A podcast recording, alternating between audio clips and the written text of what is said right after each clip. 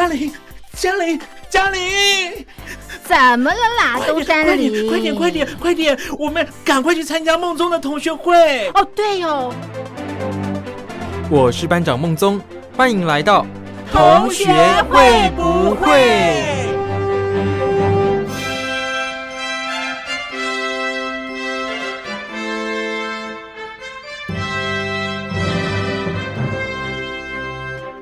？Hello，各位小伙伴，我是苏燕。这礼拜啊，总算奥运是落幕了。那接下来啊，就是呃，东京奥运结束之后嘛，他们移交下一个举办的城市是巴黎。那巴黎就是相隔一百年之后再度举办哦，就是他们上一次是一九二四年的时候举办奥运。那这一次啊，就是呃，二零二四年的时候。他们会再度举办奥运，也就是下一届的奥运就是在巴黎喽。希望到时候疫情已经好转很多，这样大家如果有钱又有闲的话，或许可以到巴黎的现场来观看这些球员、这些选手们比赛。而且啊，我觉得蛮特别，因为巴黎它是第二个三度举办的城市，就是在奥运史上有很多城市他们是轮流举办这个奥运嘛。但是呢，它是第二个，已经第三次要举办奥运喽。那另外一个呢是伦敦，大家有没有想过，为什么都是这些欧洲的国家？我觉得可能是他们创立的时间比较早吗？又或者是刚开始的时候，可能没有那么多国家在争取要举办奥运吧？我在想，因为大家知道吗？举办奥运呢，其实很花钱呢。就是你要准备那些比赛的场地，那如果你没有那些场地，其实你就是要特地盖，然后还要符合他们的规格什么的嘛。那另外呢，还有其他像是选手村啊，然后提供他们的食宿啊，还有其他裁判啊什么的部分，其实林林总总都是很花钱的。那为什么各个国家还是要举办呢？我想，当然不只是我要打知名度这么简单吧，一定也是看好它后面所带来的这些观光利益跟商业利益嘛。只是东京这一次就是比较可惜，遇上了疫情啦，导致说它的观众没有办法入场去观看，也因为疫情的关系，没有办法有很多外来的游客。不要说这个奥运售票了，就连他自己当地的观光，其实也是没有带起来的。我觉得蛮可惜的，因为其实东京这边是一个很漂亮的城市，那也相当具有它自己独特的魅力。我觉得疫情结束过后，大家还是可以去看看，尤其是像我们在台湾啊、中国啊，其实到日本是很近的，你搭飞机不用坐很久，然后这个时差问题呢？也没那么大，你不像其他人可能哦要调整个一两天，没有，对我们来说可能就是几个小时的问题而已。这个几个小时其实很快，你可能睡个午觉吧，马上就调整好了。所以呢，建议大家疫情过后可以的话，就可以到东京看看。那当然可以的话呢，也可以到台湾来走走看看哦。这一次因为疫情的关系，所以奥运它是有延后一年办理嘛，所以下一次奥运很快。以前都是相隔四年才有嘛，这一次呢，很快的，三年之后马上就有奥运喽。那大家会不会很期待？就是这一次看到哪些选手有很好的表现，就会想说哇，希望他们下一次也还可以继续参赛，让我们继续看到他们的英姿。这样，但是呢，我知道有蛮多选手，他们其实心里头压力很大。不管你这一次有没有好表现，其实心里头压力都是很大。因为在这三年的时间内，你就是要重新去争取你的奥运资格。然后，除了争取这些，就是每一个比赛它有不同的方式，可是大部分都是用积分赛，或者是你可能要在什么比较大型的比赛里面获取什么成绩，你才有资格来参加这个奥运嘛。那另外，除了参赛资格之外啊，我觉得对他们来说比较困难的啦。应该是属于自己的状态调整吧。你不可能一直都是处在一个很巅峰的状态。就算你是真的很巅峰好了，我相信跟人的情绪一样，一定是有起有落的嘛。要怎么样把自己的体态啊，然后精神状况都维持在那个比较高的地方，我觉得可能对他们运动选手来说也是一种挑战吧。那更何况有一些比赛啊，它是需要练出一些新的技能，或是能让别人眼睛为之一亮的东西，对他们来说又少了一年的时间可以来准备哦。我觉得哦，想想也是蛮可怕，压力很大呢。但是呢，我相信这些运动员们，他们一定会找出好的方法来调整自己，然后展现他们最好的一面给我们看的。所以呢，我也是很期待三年之后的奥运，可以再度看到这些好手们齐聚一堂，然后共同较劲，带给我们不一样的奇迹这种感觉吧。尤其是这一次啊。我就是看了一些平常没有在接触的比赛，觉得挺特别的诶，有一些我觉得真的哇很美耶，像我看那个女子的韵律体操啊，我就觉得真的是，不要说就是他们的动作什么的，都让我觉得好神奇哦，怎么能够凹成这样，凹成那样？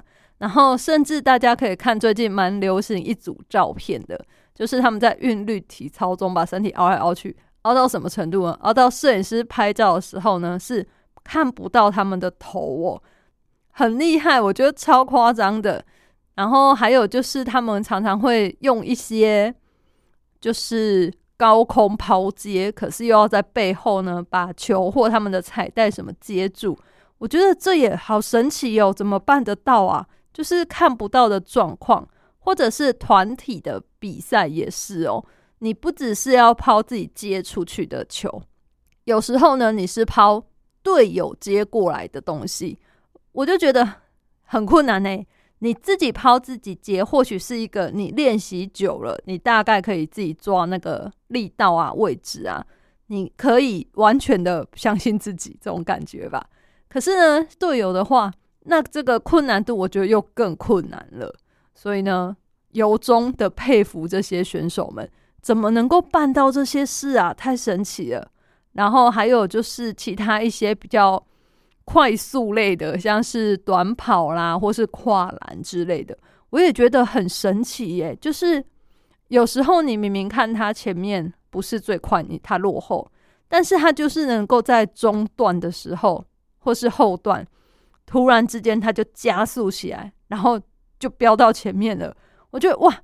这种如果是在长跑，在我们一般的概念里面，可能还比较有机会，因为你就是前面可能是一种保留实力嘛，然后后面呢，我再缓缓加速，等别人体力比较差之后，我再把它超过去。可是呢，像这种短跑一百公尺、两百公尺啊，或是跨栏这种，这个比赛时间都不到一分钟，诶，这么短。然后，可是他们在这么短的时间内还能够配速，我就觉得哦，真的是很不容易的事情，吓死我了！这样，像是游泳也有这方面的记录，我觉得都很不容易耶。那这些平常我们比较没有在看的比赛啊，我觉得透过这一次奥运转播，然后让我看到这些选手们，其实大家都是在挑战自己的极限，然后。创造奇迹真的是很不容易的事情哦。好的，那回到我们节目当中哦，继续来跟大家分享我看奥运的心得。那这一次啊，很难得，台湾真的有相当好的成绩，比以往表现的都还要好很多。这次呢，总共拿下了两金四银六铜，总共十二面的奖牌，真的是很不容易，因为。台湾上一次表现比较好的时候是在雅典奥运的时候得到五面奖牌，那这一次就是已经超过当初的记录了，创下了单届奖牌总数最高的记录。我觉得真的相当的不容易耶！大家想想，台湾这么小哦，然后也不是真的很关注运动赛事，在体育方面投入的金钱啊，就是政府啊、人力啊这些。我觉得都是没那么多的，但是呢，却能够有这么好的表现，真的是相当不容易啦。然后这些选手们，我觉得也都是很棒。除了自己有天分之外，相信他们也是经过了很多很多的练习，下了很多的功夫，才能够有这样的表现哦。那另外啊，中国这一次一样也是表现很好诶、中国这一次的奖牌真的是台湾望尘莫及。中国这一次是三十八金、三十二银、十八铜，总奖牌数有八十八，真的很厉害耶。可能呢，中国就是地广，然后人多，人才济济的感觉。这个奖牌数真的随便一拿都吓死人了。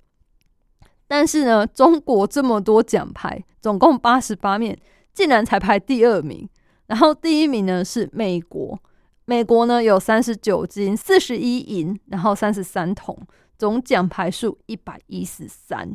这个也是 让人觉得很吃惊诶。可是又想想，哎，美国第一好像也有点，嗯，好像没那么意外的感觉，因为他们也是人多嘛，然后又砸了很多钱，更何况他们有很多的职业赛事在进行吧。我觉得这个呢，也是一个让人家觉得很出色的表现。那另外地主国呢，日本，日本它是二十七金、十四银、十七铜，它是排第三名。然后我知道有蛮多人都会笑说啊，那是因为这一次日本它多增加了很多项目，都是日本比较拿手项目，所以奖牌数才会比较多。可是呢，我觉得这好啦，你就把它想成是地主国的优势嘛，因为呢，这些比赛很有可能下一次就不会再举办了，因为好像说之后跆拳道吗，好像就不会再举办了耶。目前好像还在演你啦，不是很确定这样。但不管怎样，我觉得这次大家的表现都很亮眼、很出色，甚至有一些国家他们是首度第一次在奥运里面得到奖牌，好像是菲律宾嘛。所以呢，我觉得每一个国家他来参赛，或许他一开始原本的目的都不是为了要夺金，而是一个我参与了这个国际盛事。我要让别人看到我的国家这个感觉吧，而且这一次有一个我觉得蛮感人的，就是不知道大家有没有看到男子跳高，男子跳高这一次出现了双金的记录，就是说他们同时有两个金牌。那原因呢，其实是他们两个一直跳，一直跳，跳到后面不分高下。就是他们在试跳两公尺三九的时候，其实两个人都跳失败。但是当下呢，他们就马上问工作人员说：“那可以发两面金牌吗？”工作人员说：“可以。”这是奥运首次就是并列冠军的记录啦。我觉得蛮好的，因为呢，其实到了这个人体极限嘛之后。你说我们都还要在网上继续挑战，但是两个人都挑战失败之后呢，他们没有选择再度一较高下，而是一个那我们两个共同享受这份荣耀的感觉。我觉得呢，这个感觉是蛮好的，尤其是我事后看报道是说，他们两个原本就是有一种英雄惜英雄，惺惺相惜的感觉，原本就认识是好朋友。那更何况其中有一个人他是。有受伤，然后比较消沉的一段时间，是另外一个人鼓励他之后，他才重新又回到这个跳高的场上。我觉得呢，像这样子两个人互相扶持，然后可以一路一直比，这样到冠军，然后最后共享这份荣耀，这种友情跟这种运动精神，真的是很难人可贵啦。也希望呢，大家都能够学习这种精神。再来呢，这一次也有很多年纪很小的选手表现的很亮眼哦。首先是年纪最小的得主，年纪最小的得主是十三岁，他是日本的选手。那他这一次得到的金牌是女子街式滑板，我觉得哇，真的是很猛诶，十三岁诶，大家可以想想自己十三岁的时候在干嘛。我十三岁的时候，嗯，才上。国中吧，那时候我在干嘛呢？那时候好像只会读书，然后看金庸小说，整天跟同学在那边打屁聊天啊、玩啊什么的，然后回家就看电视。可是呢，这个少年英雄啦，人家已经得到奥运金牌了，真的是很不得了的成绩。那另外还有一个中国选手，我觉得也是很猛诶、大家一定完全这几天都被洗版了吧？就是十四岁的全红婵，她是在女子十公尺跳台里面得下金牌，而且她的记录很猛诶、他是有三次十分，然后包括说有两度七位裁判全部都给出十分的满分，他刷新了奥运纪录的总分哦。那他的这个比赛呢，我有看，我觉得太猛了。他这个入水的水花怎么能够那么小？然后他跳的时候都是一个毫不迟疑的态度，然后在空中展现出他的力与美吧。反正就是我看他这个下去，然后在那边翻滚啊，然后还有就是有一个是倒立跳水，这个都让我觉得哇，真是太不可思议了。不知道他是受过多少训练，然后下了多少决心，他才能够在这个奥运的场上有这样子这么不怯场的演出。因为毕竟啊，他年纪小，而且我看说这是他第一个国际赛事，他之前不知道什么叫奥运，所以呢，我觉得真的很厉害。怎么样的练习才能够不怯场，或是你就是只想着我要把这个事情做好，这样可能很纯粹的心情吧。我想他可能在跳的时候没有想那么多，他只想着我就是把我平常练习的东西拿出来用，把自己能做事做到最好，这样就够了。那事实也证明，真的做得很好，很棒。然后我看了事后的访问，就说。呃，他其实是希望这个奖金可以给妈妈治病，这样好感动哦！我觉得怎么这么孝顺啊？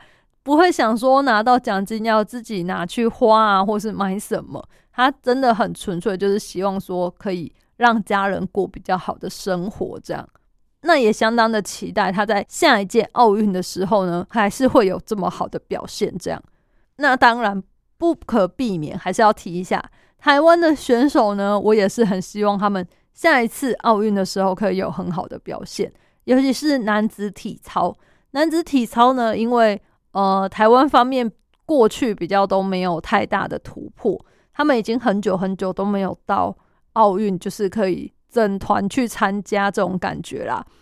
所以呢，这一次可以团体一起去参加，我觉得已经很不错了。虽然他们最后团体赛是没有进入决赛嘛，但是个人的方面呢，是有两位选手有进入八强，然后甚至最后李志凯得到银牌嘛，我觉得都是很不错的表现。那也很期待他们可以再度就是调整好自己的状态，三年之后呢再来挑战奥运殿堂。我有看，好像在奥运之前还会有很多。像是什么亚锦赛或师大运，类似这种吗？我没有很确定。反正就是，呃，在奥运之前，好像还会有两三个这种比较大型的国际型的赛事。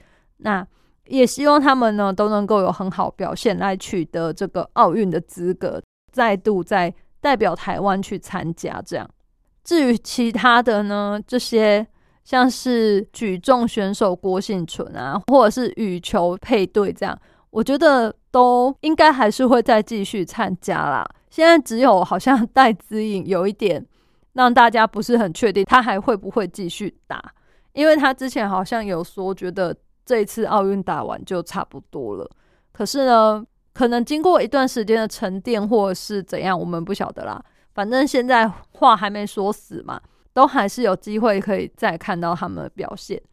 所以呢，三年后。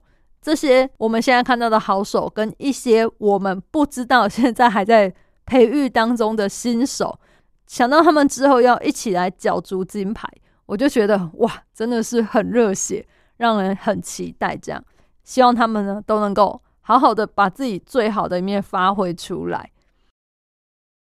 接着呢，又到了我们心理测验的单元了。今天呢，要测验的呢比较可爱一点。因为现在农历七月份到了嘛，大家都说这个阴间的好朋友已经出来了。那么我们现在要来测验的呢，是你跟你的好朋友很久没见了，你吃饭会想去哪里呢？测测看你是哪一种的贪吃鬼，哈哈，想不到吧？没错，这个呢就是要测你是哪一种的贪吃鬼呢？跟好朋友呢好久不见了，你会跟好朋友约去哪里吃饭呢？A. 完美咖啡馆，B. 时尚餐酒馆，C. 豪气热炒店，D. 欢乐素食店。想好了吗？你会跟朋友约去哪边吃饭呢？这个来测测看你是哪一种的贪吃鬼哦。首先呢，选择 A 完美咖啡馆的人，你跟好朋友好久不见了，结果约去完美咖啡馆，代表什么呢？代表你是属于爱面子的贪吃鬼。因为呢，美食人人都爱嘛，但是注重形象的你呀，对于那一些会吃的满脸满口黑漆漆的墨鱼面啊、脏脏包啊。或者是说呢，必须张开嘴巴大口啃咬的大汉堡啊、鸡腿啊，还是说很容易让人变胖的高热量炸鸡薯条啊？其实你都拒绝，在心里默默把他们打叉哦。很多人呢都会说你是摇贵给谁里啦，就是假装客气，但是呢，其实只是因为你们藕包很重哦，所以呢。如果你会跟朋友约去完美咖啡馆，代表你是属于爱面子的贪吃鬼。不过呢，我是觉得，如果是女生们呢，就是许久不见的姐妹淘，你约去这种完美咖啡馆，其实很棒哦。因为呢，不仅可以开心的喝咖啡聊是非啊，还有很多漂亮的餐点啊、甜点，你们可以在那里尽情的拍照打卡，然后上传，大家就会发出赞叹：哇，好漂亮，在哪里？人美食物也美，人美怎么拍都好看。好，通常打下面都会有这种留言，大家就会很开心。那另外呢，如果是喜欢毛小孩的姐妹们，也可以约在一些像是宠物咖啡馆。那个宠物呢，有时候还有坐台的服务，像是猫咪，它会到你旁边让你抚摸。我觉得这种都是很幸福的感觉。所以，完美咖啡馆，我觉得其实是不错的选择啦。再来呢，如果选择 B 时尚餐酒馆，那么你会跟朋友选择去时尚餐酒馆，代表呢你是歪嘴畸形的贪吃鬼。什么叫歪嘴畸形呢？就是台语说的歪吹给假喝味啦。你就是很会挑，你是一流的美食鉴赏家，有非常灵敏的美食雷达跟老饕级的味蕾。通常啊，你会推荐给大家美食，绝对好吃是极品。那平常号称小鸟胃的你啊，遇到这种好吃的美食，立刻就能变成大胃王哦。跟朋友约这种餐酒馆也是很棒，因为啊，有时候就是生活压力太大了，你每天都会过得很紧绷嘛。那难得跟这种久久不见的好友们相聚啊，当然是要更新一下彼此的近况，或者是抒发一下新的压力嘛。那有些话呢，平常可能也不好说出口，可是呢。如果大家喝点小酒，有点微醺啊，可能就是酒后吐真言的感觉啦。所以呢，我觉得聚餐来这种餐酒馆啊，除了说可以有美味的食物来疗愈身心之外，喝一点小酒呢，也是可以放松一下啦。不知道为什么，酒精通常都能够让气氛比较的缓和，或是比较嗨一点。所以呢，就算是很久没见的朋友，你也可以轻轻松松的。找回过去一同走过的欢乐时光。再来呢，选择 C 豪气热潮店的朋友，豪气热炒店代表呢，你是喝醉到的贪吃鬼，就是胃口很好啦。你不挑食，只要出现在你面前的美食啊，你都会把它吃掉，吃光光。看你这样津津有味的吃着美食，其实你就是拍摄食物广告的最佳代言人啊！赶快约朋友大吃一波吧！我觉得到这种热炒店呢，其实是很爽快又很豪迈的，因为有很多料理啊，就是要热炒店炒出来才好吃。不知道大家有没有这种感觉哦？一样的东西你在家里做就是没那么好吃，但是到热炒店呢，哦，那个可能是火开很大吗？什么火气哦？反正呢，师傅炒出来、弄出来，热腾腾端到你桌上。每一道都看起来超好吃、超下饭，尤其是什么铁板豆腐啊、五斤肠旺啊、苦瓜咸蛋啊，常常一来大家就是扫光了啦。尤其呢，我觉得这个热炒店呢、还有一个好处就是它的价格都很亲民。像是在台湾这边啊，热炒店常常价格就是一百块或一百五十块，其实负担不会太重。然后你喜欢什么呢？自己画嘛，不够随时再加点都可以的。而且往往啊，就是不知道为什么热炒店东西就是有一种让你觉得很好吃，停不下，一口接一口。它价格这么亲民呢，可是美味度跟那种气氛啊，完全不打折。一定要好吃的、不然呢，热炒店很快就会倒了。这个呢，非常适合三五好友聚餐的时候一起前往。我觉得呢，去之后就是可以吃的很爽快，大家心情都会很好。最后呢，选择 D 欢乐素食店的朋友，选择这个呢，你是属于比较偏食型的贪吃鬼。你这个可能是从小养成的习惯啊，比较挑嘴挑食，只偏好某一些东西。对于不曾吃过的呢，呃，你通常不会想去尝试。可是呢，在这边要告诉你啊，吃东西还是要讲求均衡，因为不均衡的饮食方式啊，通常不是让你瘦巴巴的，就是会让你很胖。更重要的是，健康方面的问题呢，就会随之而来。所以啊，希望这些朋友们不要过于偏食挑食，这样才会对身体比较好。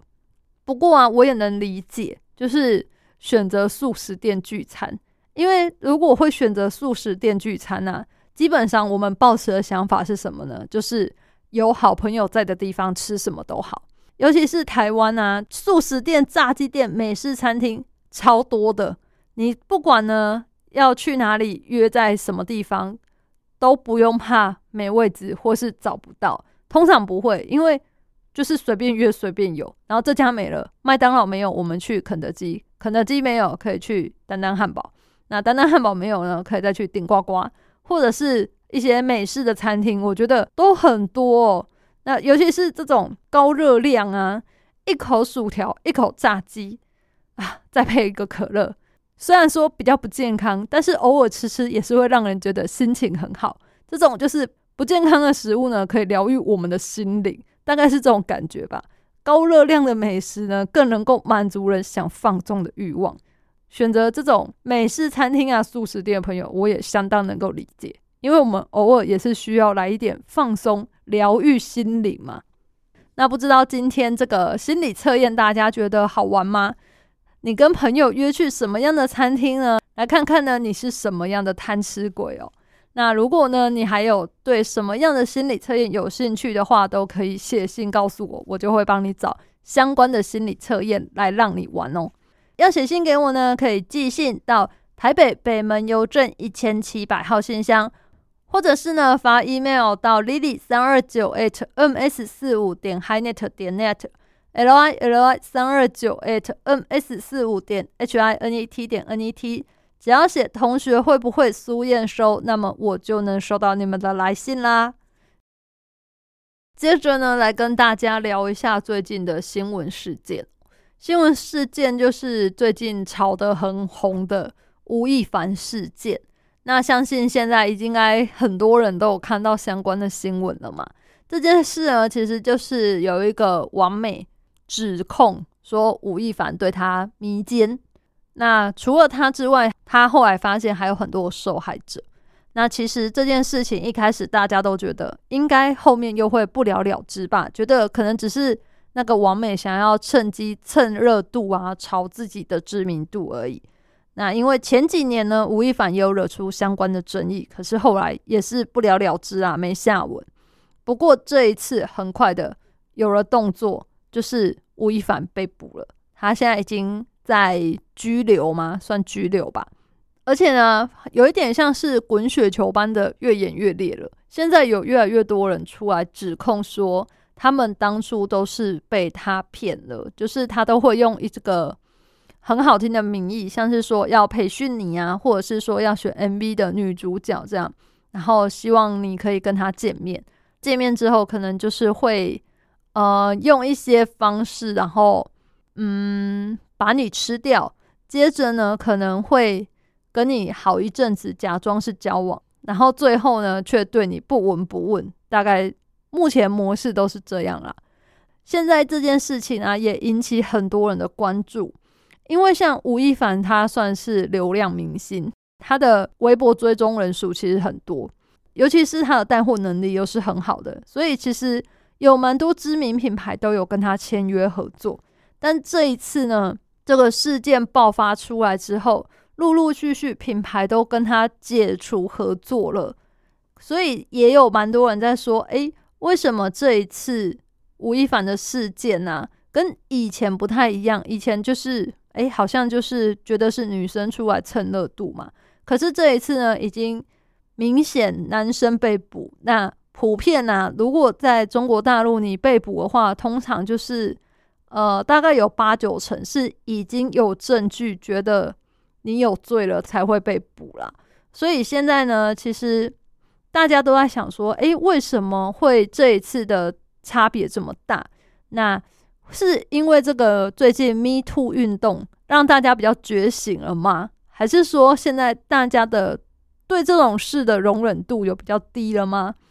呃，其实不得而知啦，只能说这一次呢，可能就是真的有明明白白摆在那里的证据了吧，所以呢，警察他们就才能办案去做吧。当然啊，也有人说是一个政府阴谋论啊。就是说，呃，为了要掩盖其他事情啊，所以他才故意把吴亦凡这个哦，好吧，那顺势把他抓起来好了，那大家的焦点就会转移。因为像韩国也是都有这种说法哦，韩国的政府如果出了什么包啊，或者是不希望让人民知道什么事的时候呢，他们演艺圈就会爆出什么情侣在一起，或者是呃明星发生了什么事这种。然后用以掩盖大家对政府的关心，反而去关心明星们的事情，这样。所以呢，现在也是有这种说法，说吴亦凡被抓会不会只是在背黑锅？但是我个人是觉得吴亦凡应该没有背黑锅，因为这些事情他真的有做好不好？粉丝们真的不要再执迷不悟了，因为我有看到有粉丝还在讨论说要把吴亦凡救出来，甚至说呢要去劫狱。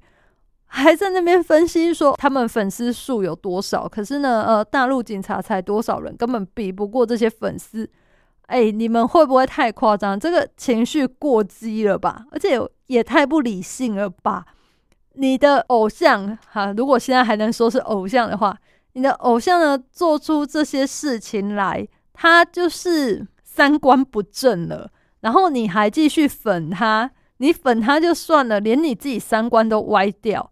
有罪有问题才会被抓进去嘛？如果之后他们真的去找证据找不到，或者是最后法官判给他一个清白，自然就被放出来了，不用你们去劫狱，好不好？那如果没被放出来，就是有罪嘛，就是有问题嘛？那你们还继续粉他，真的是太夸张了。这很，我很希望这些不理性的粉丝们呢，呃，可以清醒一点，好不好？用用你们的大脑。清醒一点，不要再这么执迷不悟了。因为现在韩国有很多网友都纷纷表示哦，还好他当初已经退出 ESO，不然呢，现在就拖累他们了。哇，我相信这个听在吴亦凡的粉丝耳里一定很不好受。但是啊，也有很多大陆的网民们也陆陆续续的爬出他一些过往，可能在综艺上或是在什么戏剧表演上。让人发现有问题的地方，甚至是说，嗯，他当初可能就是有一些女明星就已经有发现他有问题了，所以呢，选择不跟他太接近，或者是呢，会帮一些比较年幼的小妹妹们来挡这个吴亦凡的攻击哦。所以呢，也许这些是真的，也也许是我们事后再穿凿附会，不一定。可是呢，吴亦凡现在这个事件，我相信。假以时日，好不好？就是总会真相会大白，不可能这件事情就这样放着，不会啦。虽然说现在大家都在讨论说啊，吴亦凡他有加拿大国籍，会不会说他就从此潜逃出境，然后不要再回来中国大陆就好了嘛？他就在国外逍遥自在。可是呢，嗯，以他现在已经被捕的程度，我觉得应该没有机会让他潜逃了。他应该是要乖乖的被审判，然后判刑之后，如果有判刑啊，可能也是要服完刑之后才能够再回去加拿大了。所以呢，粉丝真的虽然说我很希望你们可以脱离，不要再粉了，但是有些人就是这么的执迷不悟啦。我也不懂，就是为什么。但好啦，反正你要继续执迷不悟，我也不管。可是呢，真的不要再有那么情绪性的发言，尤其是说要去劫狱，我真的是无法想象，怎么可能会有这种想法呢？蛮令我匪夷所思的啦。那现在这个事件呢，我相信应该很快的就会有结果了，因为毕竟是大家这么关注的一个焦点嘛。而且呢，又扯到这个未成年少女的部分。我觉得真的各国都应该要对这种性犯罪啊定严重一点的惩罚吧，因为你定太轻，他们好像就是无所谓啊，或者是觉得说，哎，反正都可以用钱呐，或者是说以后表现良好缓刑什么的，啊，真的是很不行诶。如果你可以判重一点啊，我相信他们应该就比较不会去做这种事了吧，应该吧。所以呢，希望世界各国啦，因为不只是中国大陆，很多国家其实对于这种性犯罪的处罚程度呢，都是很轻的。像是南韩之前也有很知名那个赵斗淳案啊，他也是当初被捕之后，其实很快就放出来了，甚至他放出来之后。他还住在原本他住的地方，也就是离被害者的家很近。他们是住在同一个算里吗？反正大家把他想成住在同一个乡镇这样就好了。他竟然出狱之后还可以继续住在那里，耶，不用说要去别的地方，或者是也不用关一辈子，诶，不用诶。然后最后反而是被害者他们受不了，他们搬家了。我觉得真的太没天理了吧？怎么可能这样呢？被害者已经这么可怜了，结果最后的后果啊什么的，都是被害者在承受。所有的不开心、难过，甚至这种负面的情绪，都只有被害者在承受。那加害者呢？加害者反而就是好像没有事一样，不应该是这样子的啦。嗯，这个虽然节目后面虽然讲这个有点沉重，但是呢，还是希望大家呢在迷迷心的时候啊。一定要分清楚，就是这个明星啊，到底值不值得你投入你的心、你的钱、你的爱去爱他，好吗？支持他 OK，但是好好的看清楚，看他三观正不正，或者是也可以看看他的其他人品方面好不好，好吗？最后呢，就希望大家都能有个美丽的一天。我是苏燕同学，会不会？我们下次再见喽，拜拜。